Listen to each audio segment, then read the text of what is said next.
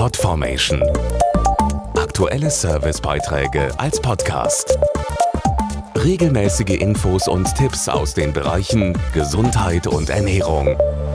Am 16. November ist Welt-COPD-Tag. Er klärt auf über eine unheilbare Lungenerkrankung, die allein in Deutschland fast sieben Millionen Menschen betrifft, aber trotzdem kaum bekannt ist. COPD steht für chronisch obstruktive Lungenerkrankung. Sie führt zu dauerhaft entzündeten und verengten Atemwegen. Dadurch kann es zu einem chronischen Sauerstoffmangel im Blut kommen, sodass die Patienten schon bei der kleinsten Anstrengung in Atemnot geraten. Bei der Lungenerkrankung COPD spielen neben Medikamenten auch nicht-medikamentöse Behandlungen wie die Langzeit-Sauerstofftherapie eine wichtige Rolle.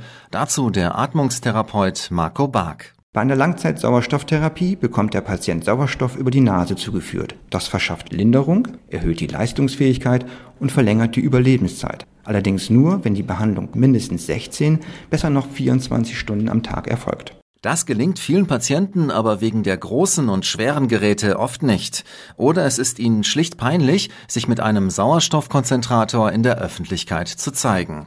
Das muss nicht sein, so Robert Schmidt von Philips Respironics. Es gibt heutzutage kleine und leichte Lösungen für die mobile Sauerstofftherapie. Diese versorgen die Patienten auch unterwegs über viele Stunden zuverlässig mit Sauerstoff und das hilft ihnen, trotz COPD ganz aktiv am Leben teilnehmen zu können. Weitere Informationen zum Thema COPD auf philips.de-atemtherapie. Podformation.de Aktuelle Servicebeiträge als Podcast.